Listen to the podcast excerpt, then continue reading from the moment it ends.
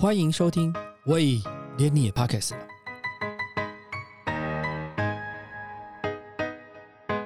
大家好，我是威廉。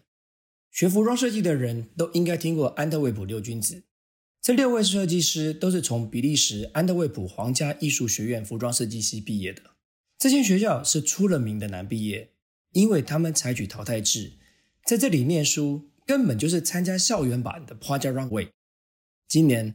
安特卫普六君子来自台湾的学弟陈庆玲，在毕业展中顺利拿下了 Christine Martis 大奖。他是第一个获得这个大奖的台湾人，也是首度台湾人从这个服装设计系顺利毕业。得奖后，陈庆玲接受 Beauty Mode 的专访，他以亲身的经验告诉我们，在安特卫普皇家艺术学院念服装设计系究竟是怎么一回事。原来网络上写的很多资讯都不是真的。陈庆玲说：“如果真的要来挑战这间学校，身心健全绝对是首要条件。”其实那个奖。我不敢说它有多大，就是我真的不敢说它是一个多大多大的奖，但它是对安特卫普学生的每一个心中都是很想要拿到的一个奖，因为就是它的分量是在每一个人心中是蛮大的，然后他又是 Dries Van Noten 亲自选的的一个奖，如果上网查的话可以知道，就是。呃，这个奖的命名其实是呃 j r i s Van Noten 他在创品牌初期的合作伙伴，但因为这个女士她因为生病过世了，所以 j r i s 就以她为命名去做这个奖项。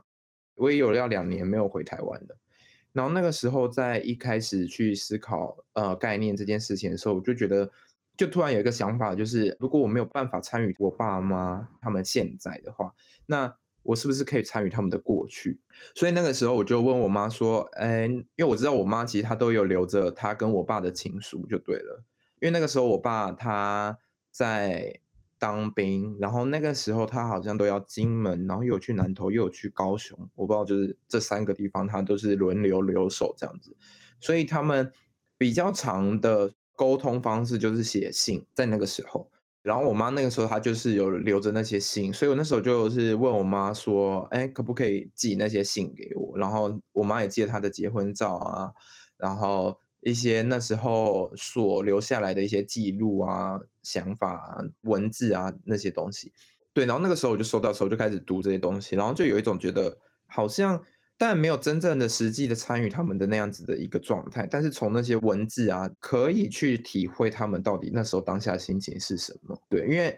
应该说，因为我已经了解我爸妈他们的个性是什么，然后当下再去阅读他们那时候年轻时候的文字的心情的时候，你可以有一些连接，连接到因为他们的个性是怎么样，所以他们会写这样子的东西，对，会写这样子的文字。嗯，然后那个时候我就是决定说，好，今年这个系列我想要有一个很像。结婚的氛围出现，婚礼氛围出现，这是第一个的想法。但那个时候也一直在犹疑，说我到底是不是要全部做白色，或者是要做什么什么东西？那时候就是一直在这个部分有比较犹疑不定。就是我真的要全部做，就是以白色为主基调嘛？因为那个时候，那时候会给我自己一点没有安全感。其实是大家看安特卫普学校就是一个非常多的颜色。很爱玩颜色的一间学校，然后很缤纷，很什么，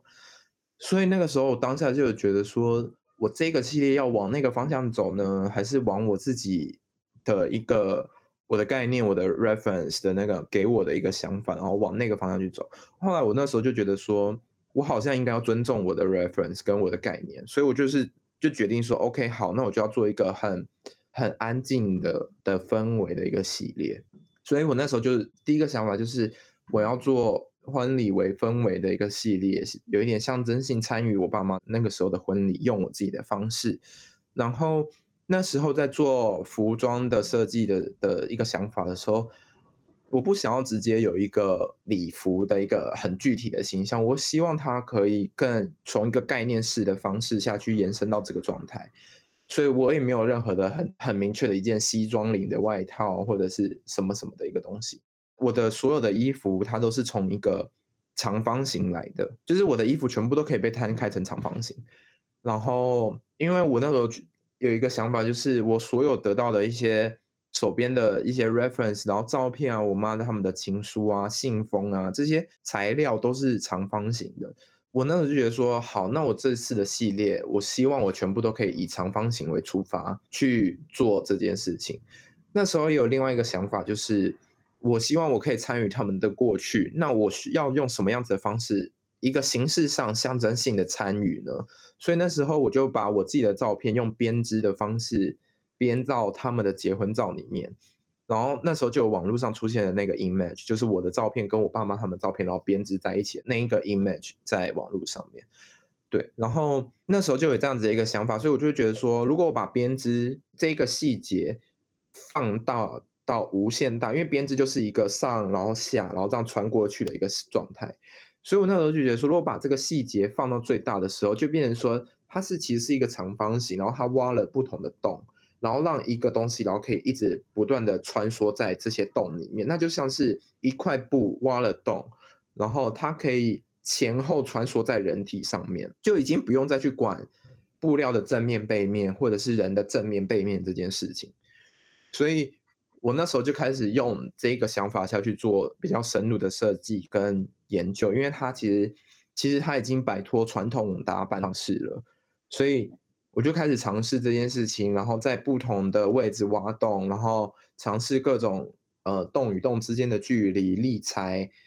就是用这样子的方式下去玩，所以所以做出了这一次的这个系列。对，就是嗯把编织这件事情融入到布料，然后人体，然后去做概念形式上面的编织，可以说它是穿梭也好，它可以说它是编织也好，因为。它就是布料本身，然后跟洞与洞之间的距离这件事情下去做一个比较有趣的一个尝试吧。因为其实我在做设计的过程中，完全没有办法画设计图，我只能去画一些布料要怎么穿在人体上面，是要这样子的形式穿，左右穿还是上前后穿，然后怎么重叠什么，我只能去思考这件事情，我没有办法用以前大一到大三先画设计稿。然后照着设计稿把它做出来，我没有办法做这件事情，因为它是完完全全不同的思维的方式，而且它也攸关于我的布料，一块很大块的布料，我只是挖洞也好，真正穿梭到人身体身上之后，布料会垂坠，那个垂坠的分量也攸关这件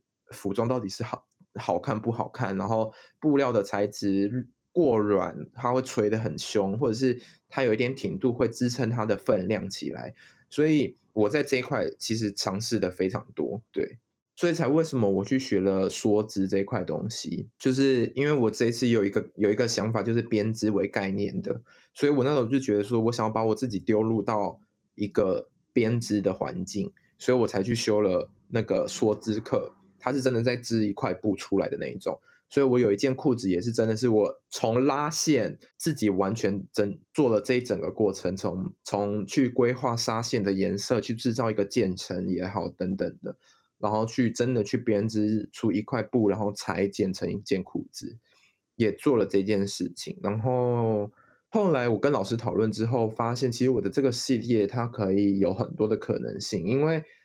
它其实，在某种程度上，它是一个最近大家很爱讨论的，就是 sustainable 的一个概念。因为我说了，我的所有的衣服全部都是长方形的，我可以说有百分之八十的款式是我就是保留我买来它是多宽，它就是多宽，就是我买来可能它的布料大概就是一一百四或者一百五这样子，所以我的布料其实很多的礼服形式或者洋装也好，其实它都是以。一百四、一百五这样子的方式，没有做过多的浪费，然后下去做剪裁等等的这样子，所以它在某种程度上，它其实的可能性变拉得更广了，因为它是一个很大的平面，它可以延伸出很多不同的东西。你可以在上面做印花，它可以变成印一件印花的 pattern，或者是你去做更多不一样的立裁也好。所以我在跟我们老师讨论的时候，他发现其实。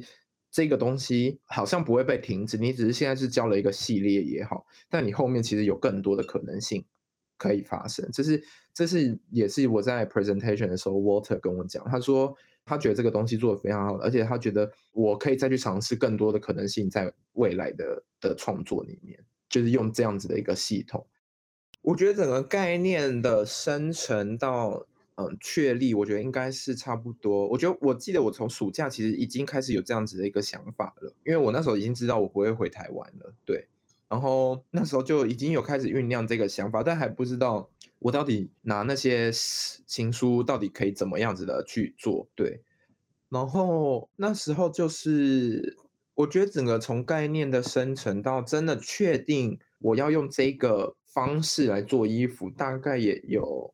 应该也从八月开始吧，就暑假，我觉得大概应该有到十月了吧，真正的开始有第一套的最。雏形的概念出来，我觉得应该是到十月了，因为我硕士的老师也是六君子的其中一个，就是 d i e g Bansa，就是那个呃 Water 的呃老公，对，他说他们是一对，然后他给了我蛮多信心在做这一块东西的，因为他我觉得他某种程度上可能也感受出我的不安全感，因为我可以说我算是一个比较偏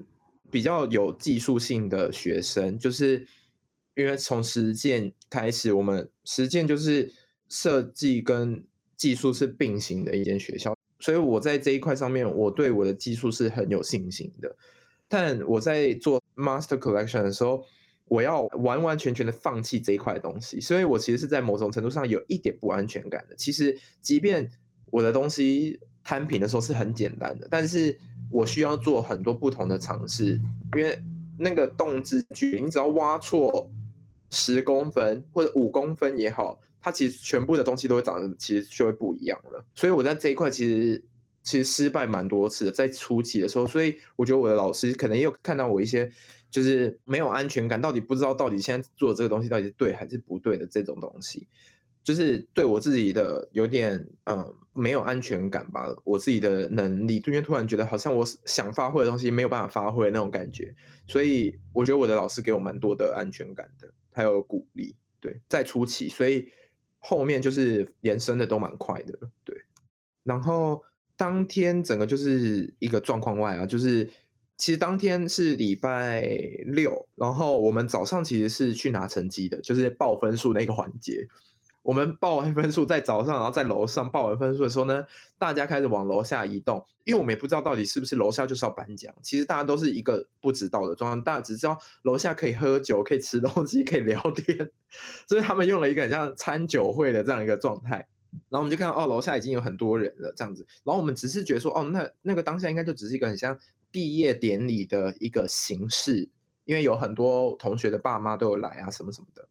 然后我们就哦，大家就在那边拿酒，然后就在那边喝酒聊天，然后这样子，然后就突然哦开始颁奖，然后才知道哦，原来今天也要颁奖。就那时候，其实我也在跟我同学聊天，因为颁第一个奖就是这个奖，然后他们就讲到什么哦 j o y c e Norton 的奖什么什么什么，然后当下有听到，但就觉得说反正也不会是我，因为就是我们班太多厉害的人啊，所以我根本就没有思考到这一块，然后还在聊天，然后聊得很开心，然后突然。就被叫到名字，然后就是我同学就立刻把我推上去，然后，然后他就把我手中的花跟那个我的包包拿走，然后就直接这样走上去，我也不知道到底那个当下是发生什么情况，然后就哦拍照，然后拿了一个信封，然后就这样就结束了。对，当下心情真的是呃错愕又很惊讶了，就是就是这样。然后哦，然后还有比较错愕跟惊讶的是，我自己其实都还没有转发任何东西关于这个奖，但是。我不知道台湾的媒体怎么知道这一块东西的，就是全是我台湾的朋友来攻击我说，哎哎，恭喜你得奖哦！我说，哎，你怎么知道啊？然后才才开始想说，哦，原来在哦有有有台湾的媒体有报道这件事情哦，什么什么的。对，因为其实我我自己本人是还没有 po 文，对，哎，算是连我我爸妈是上周六才知道的，我爸妈是上周六才知道，所以都已经过了一周，他们才知道这件事情，所以。他们也是属于一个哈，有这么大？我就说，我其实也真的不知道。对，就是哦，好，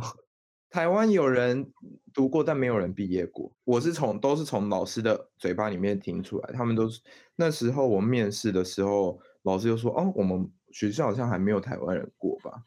然后我就说，哦，是哦。然后后来我查了一下，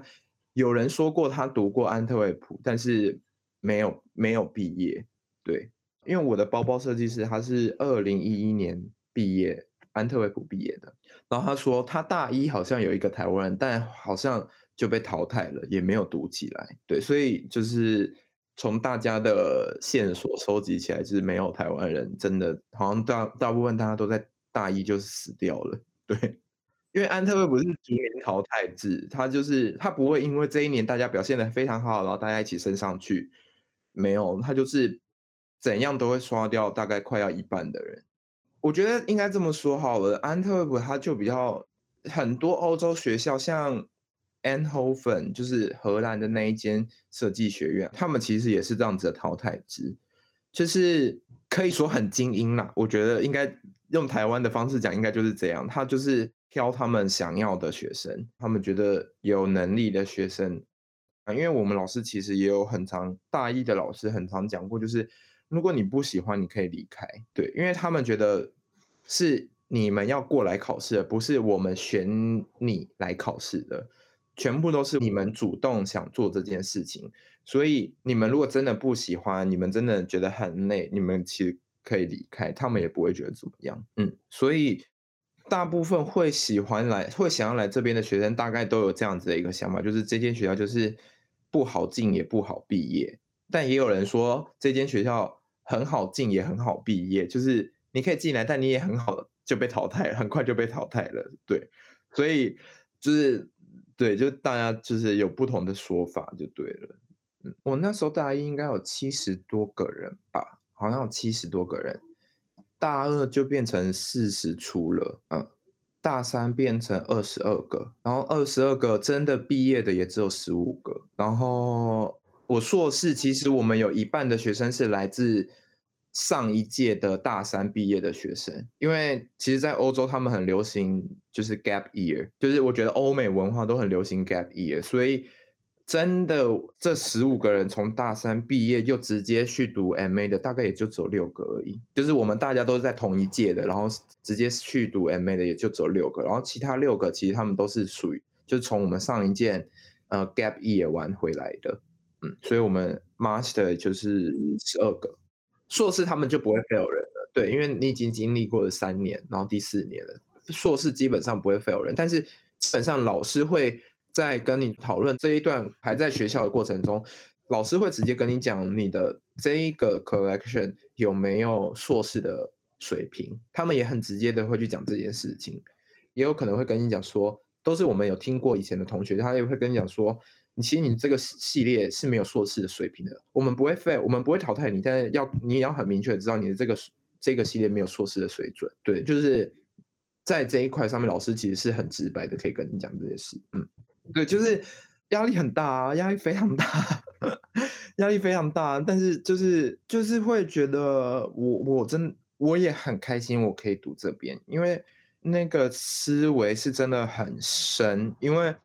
说白了一点，就有也不想要这么快回台湾。如果真的去读了英国，然后读了一年或者一年半的课程，你就会觉得好像才刚适应又就结束了的那种。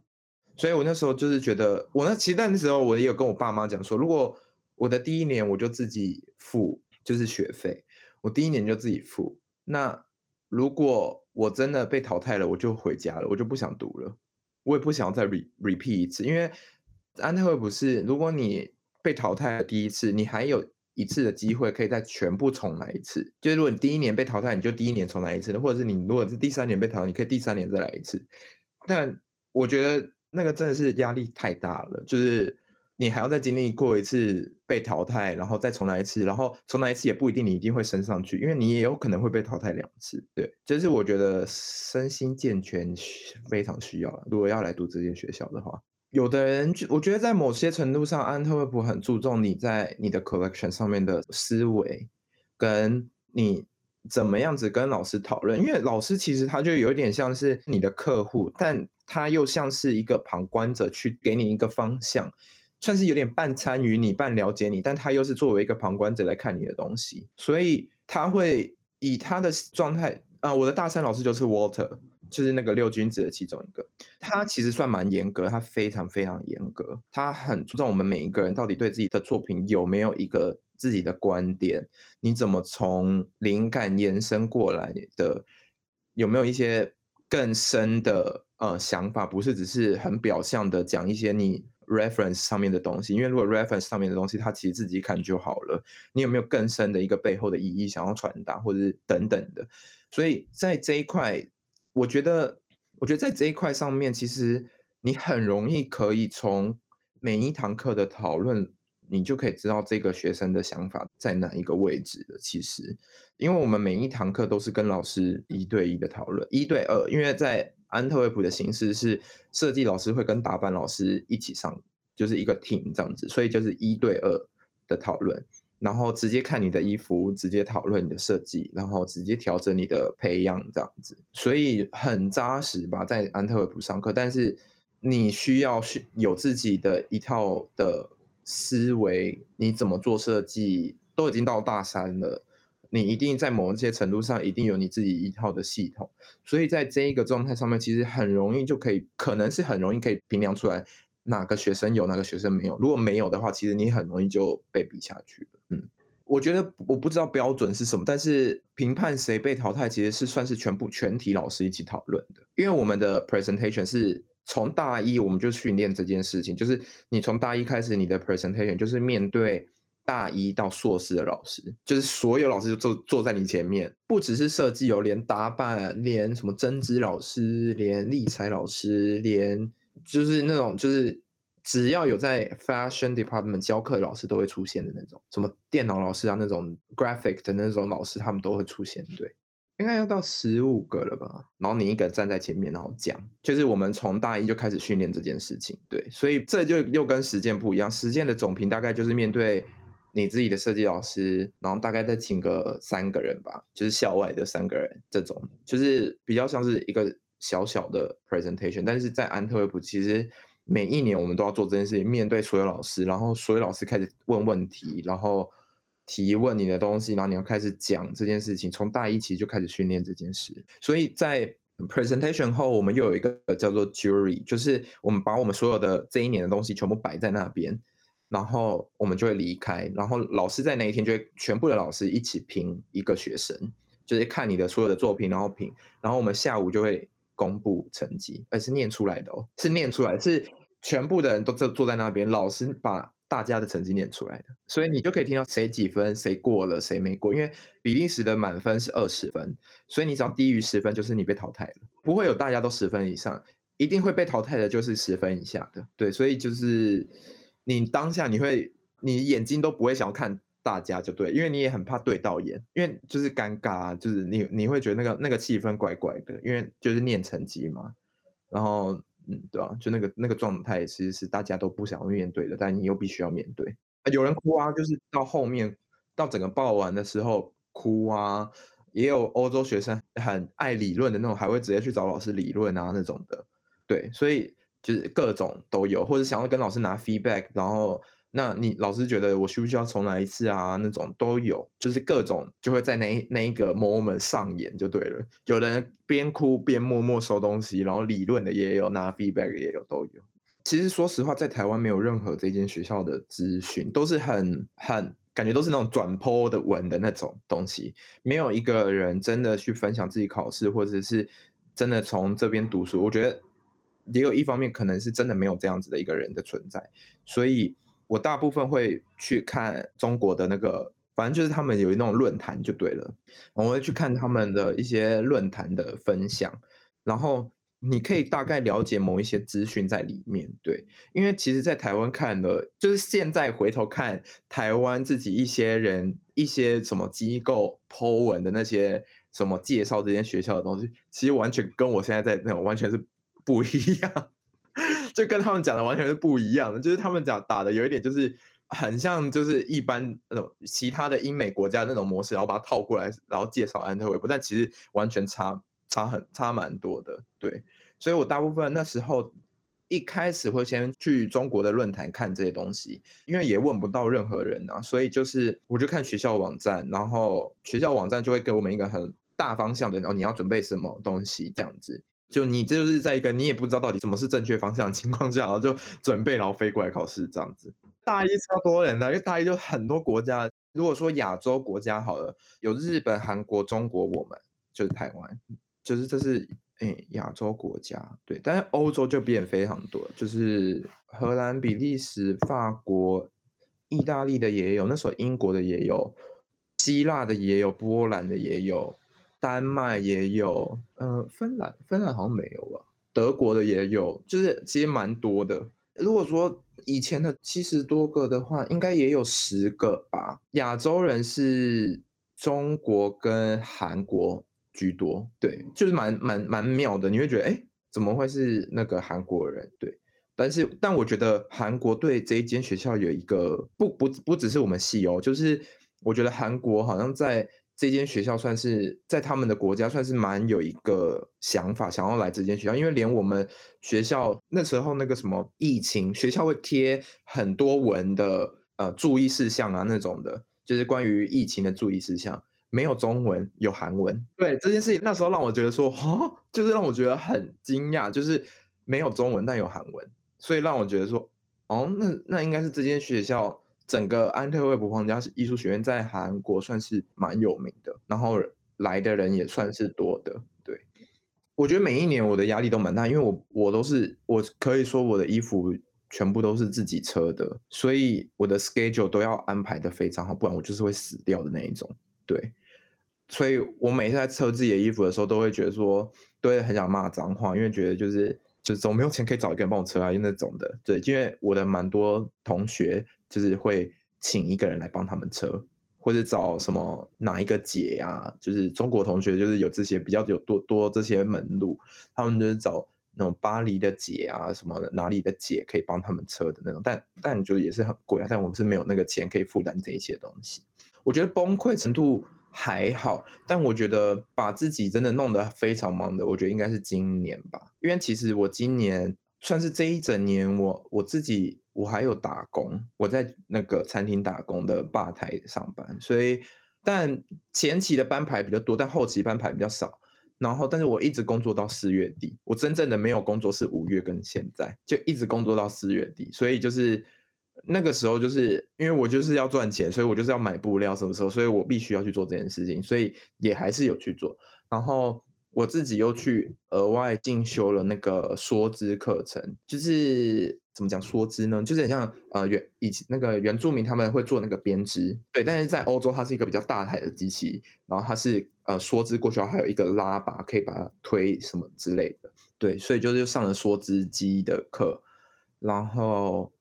对，所以就是这一年真的是自己做蛮多事情的，就是做做学校的东西之余，然后还有上工打工，然后又去上额外的课程。这样我觉得以生活上好了。一开始的不习惯就是会觉得哦，怎么那么不方便？什么东西都要预约啊，什么就是，然后这边都只开礼拜一到礼拜六，礼拜日完全都不开店的那种，然后所有的店都只营业到下午五点就关门了，就是你会觉得说哦，怎么这么的，就是不方便什么什么？然后但是渐渐的发现，其实因为台湾的舒适，台湾的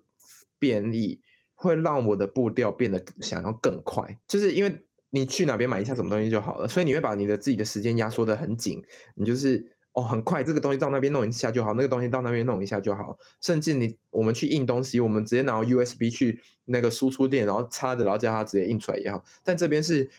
你要先提前把它做好，然后寄给输出店，然后跟他说明好哪些纸要怎么用，然后你要等大概等一天或者是一个一个半天，你才可以拿到你的东西，就是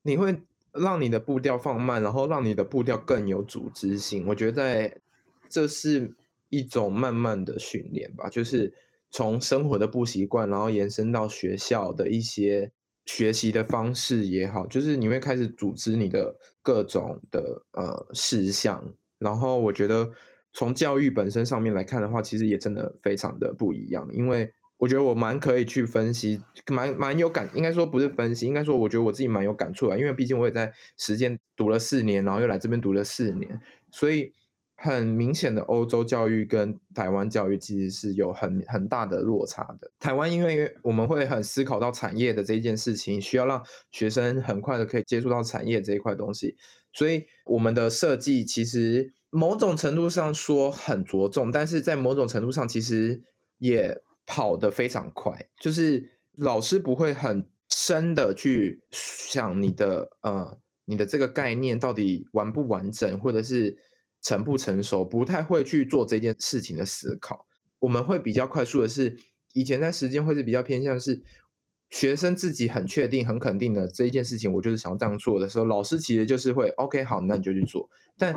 老师比较不太会在我们的概念上面给太多的，你的这边好像想的还不够，你那边做的好像还有点笼统，你需要再去想更深入的什么，不会在这件事情琢磨的太多，所以很快的我们就立刻进入到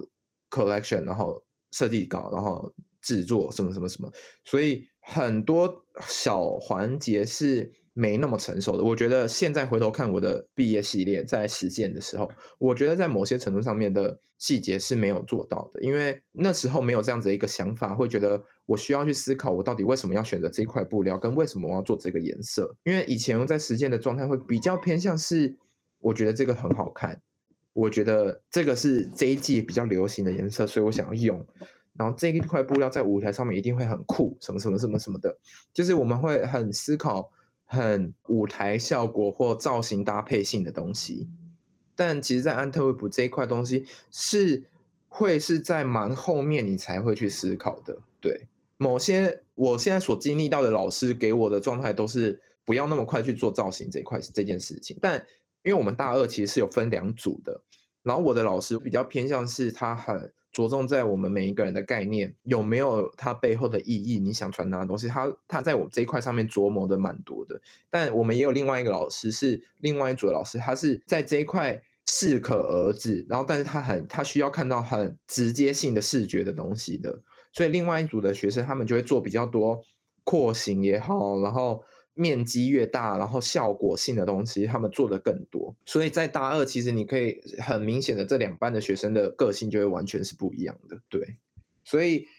我觉得就是在概念形式上面，一些比较哲学性的思考上面，其实实践或者是台湾的教育在设计教育这一块上面，其实是没有太多的。我觉得有可能是因为我们产业跟我们的生活是没有太多这样子的一些嗯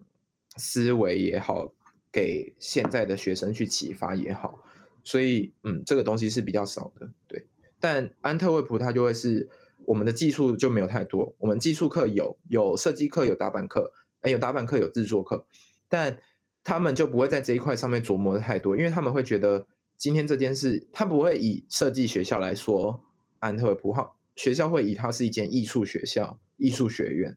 他会觉得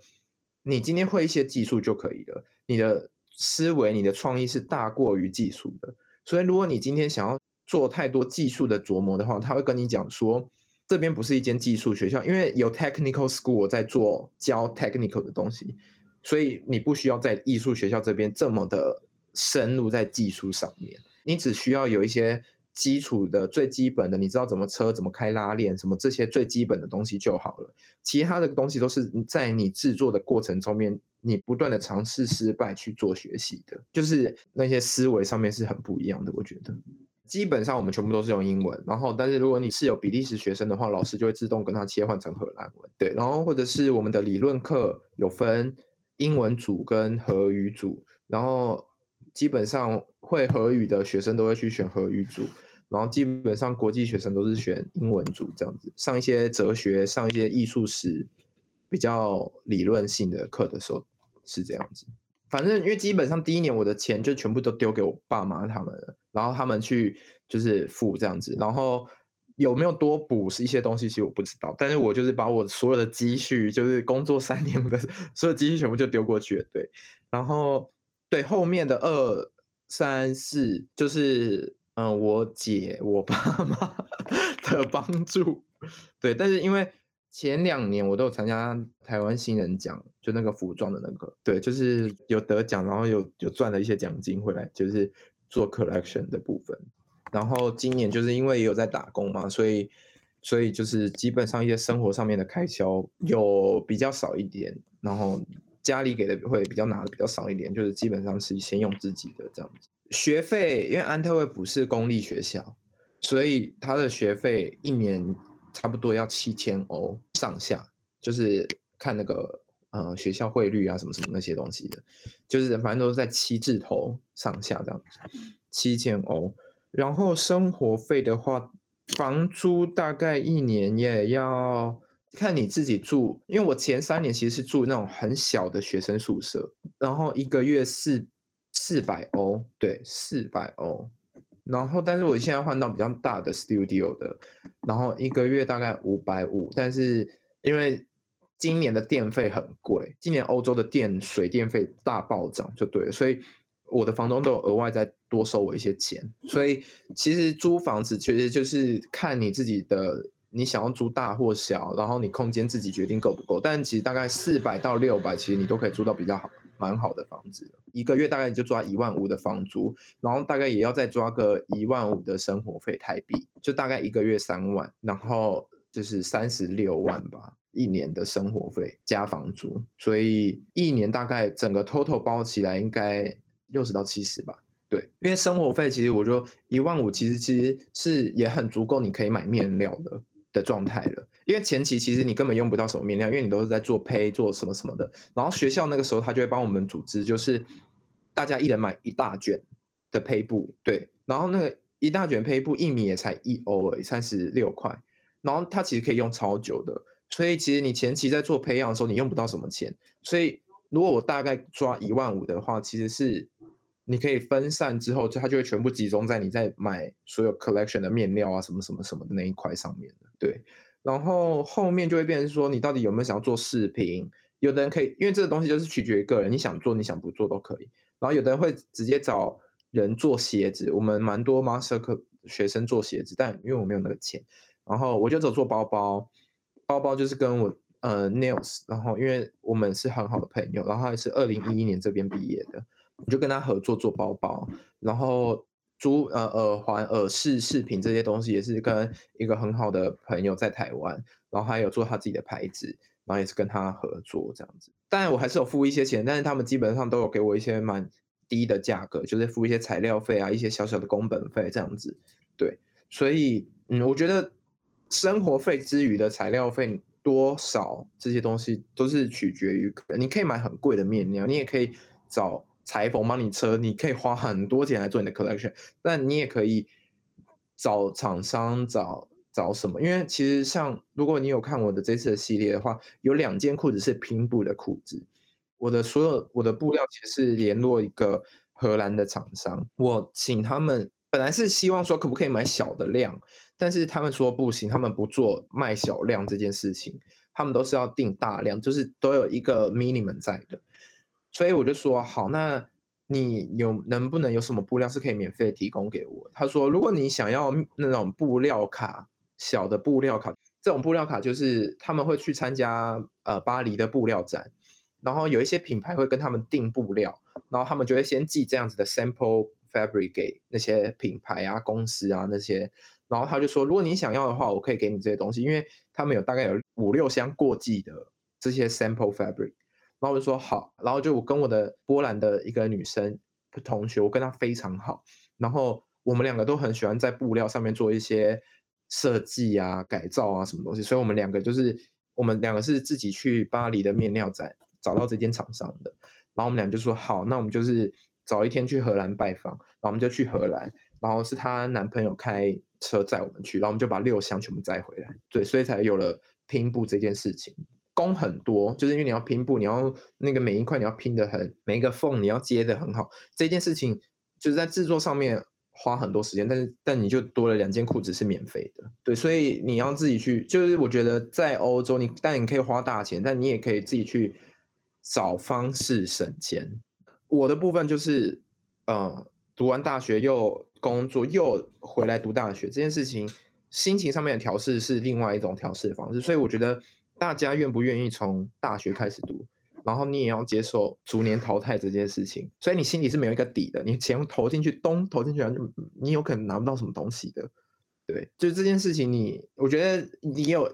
不用害怕这件事情，但你要对这件事情有一个认知跟概念，然后就来考试吧，对吧？对，因为你没有没有试，你永远都不知道到底是怎么样啊。说实话，对啊，你没有试，你永远都不知道这间学校好或不好。你没有投，你也不知道你有你你搞不好考得上，你有但你有可能也考不上，就是就是你你不用，我觉得不要害怕申请，因为申请就只是因为现在因为 COVID 现在就只是线上申请而已，对，因为已经是 COVID，所以那个学弟他也是线上申请的，就没有像我们还要什么，我们还那时候还要自己准备纸，连纸都要自己准备哦，画纸还要自己准备，因为我们要飞来考，他是他考两天，第一天考黑白，第二天考彩色，就是拼命的从早上九点开始一直画到下午五点，就是一直拼命的画图，一直拼命的画图，然后就是第二天，然后呃第一天的下午会换成彩色的主题，然后你从下午开始画，大概下午三点画到五点是画彩色的那那个主题的考试，然后就回家，然后隔天从早上九点再画到。十二点，然后结束，然后中间会叫你去面试这样子，所以我觉得我们那个时候还比较，你会觉得很可怕，是因为你看得到大家画的很好的同学，所以会让你很紧张。有的人又会画不完，因为他其实他们有只有规定一个小的数量，但那个小的数量大概已经有有八张左右的画了，所以八张，而且不是 A 四哦，是 A 三、A 二或 A one 都有，就是很大，所以。有这样子的一个时间压力，然后，然后你看到大家画的很好，然后你就会越很紧张。所以我觉得现在可以线上申请这件事情，便是，就是你只要有作品集，你就是投就对了，就是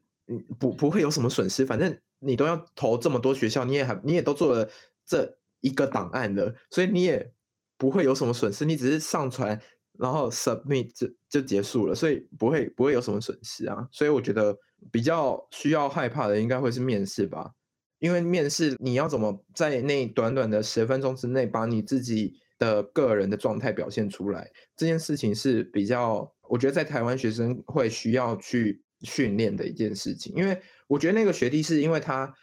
高中五年都在意大利，所以他很知道怎么去展现自己，所以我觉得他在。沟通上面是非常好的，就是他很知道怎么去把自己的优势展现出来。但我觉得这件事情在台湾，其实我觉得我以前的我，大学实践的我，这件事情是还没有被那个开关没有被打开的。所以我觉得这个东西是在台湾的某一些教育的细节上面，我觉得可以去着重的。这所以这就是也是为什么我觉得可能某一天我会希望可以当一个老师的原因，因为我觉得有太多东西是。可以被调整的更好的，就是一些感想呢。我觉得，嗯，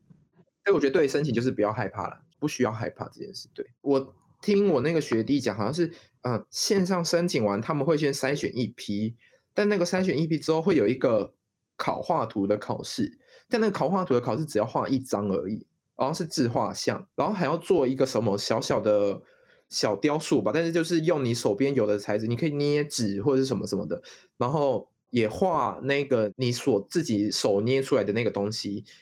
然后就两张而已吧，然后就上传，然后就考完了，然后再面试，就是也是有一关一关这样子，但是都是在线上去做运作的，所以就是你也不用花机票钱，你也不用花住宿钱。我跟那个学弟也算是，我是到大三很中期上学期的中间的时候，我才跟他相认的吧，因为我完全。我就是我不是一个很很爱 social 的人，所以我对于大一、大二的同学完全不熟，所以我都我都比较偏向是跟我自己班上同学，然后关系蛮好这样子，所以我不太会去跟呃大一、大二的同学有太多的接触。然后是这个学弟发那个 Instagram 给我说，学长你是台湾人吗？所以所以才这样相认，所以我们现在都变得非我们现在非常好。然后他有一些碰到的问题，他也会直接拿来直接直接。直接问我说在不在家，我可不可以拿东西去给给你看什么什么的。然后譬如说，其实我觉得我们有两个台湾人吧，就是就是我需要我那时候在布展需要有一些帮手的时候，我就立刻问他他有没有空，可不可以来帮我什么什么的。对，所以就是就是真的，一开始在第一年大一大二的时候，没有人可以帮忙的时候，你就会觉得非常孤单。但现在有一个人可以帮你的时候，有一个人可以互相帮忙的时候，你就觉得那个动力有点算是加倍的。对对，因为当然大一、大二，我那时候还有另外一个实践的学妹，她在这边读呃 costume design，也是也是皇家艺术学院里面的，但是她是另外一个系，但她的作业也非常忙，所以我们也没有办法很长的见面什么什么的。然后，因为她那时候也在弄她的，因为只有除了只有除了服装以外，其他都可以直接申请硕士。所以她来这边，那个女那个学妹来这边，她是直接申请硕士的。所以她那时候已经开始在做她的硕士系列，所以她那时候更忙，就比我那时候我才大二，然后她还硕士系列那么忙。所以，所以对，所以他那个时候很忙，所以也很难就是直接说啊，可不可以来帮忙什么什么的。对，但是他就是也是会拨一些时间来给我，然后帮我一些弄一些衣服的东西，所以真的就是一个实践 team。然后还有一个学长也在布鲁塞尔，然后这一次的这一次的那个什么那个呃硕士系列，他也专有几天他直接从布鲁塞尔搭火车来安特卫普帮我。就是一个实践的 group 就对，然后那时候我们拍了一张照片，我们就说我们应该是中华队，因为所有的台湾人。对，在那个秀的后台的时候，就是大家都是台湾人，然后就是就是我们就说我们我们就是笑说我们是中华队。我会想要先进 house 工作，就是这边欧洲的 house 工作，因为我觉得我还是希望我两两边都有一些经验，就是整个亚洲的体系我都经历过，我也希望我可以在欧洲的整个整个学习，然后到产业的体系我也可以有。我也没有想要做牌子，对，就是它不是在我的第一个 list 里面，它可能是在我最下面的那个 list 吧。然后，嗯，我也不排斥当一个老师，但我也不排斥说是不是一定要在台湾或者是在欧洲。就是因为我觉得真正的体会到教育这件事情之后，我发现其实教育这块其实是真的非常的重要，不管是。不是说要去指导什么，我觉得是在呃想法上面的开发是非常重要的。嗯，对，尤其是做设计的。更多陈庆林的人生经验跟求学过程，欢迎到 Beauty Mall 网站浏览。感谢你收听，喂，连你也 Pockets 了。如果你喜欢我们的节目的话，请记得帮我们按赞、订阅、加分享，也欢迎留言告诉我们你对节目的想法，或者是想听的主题哦。谢谢你。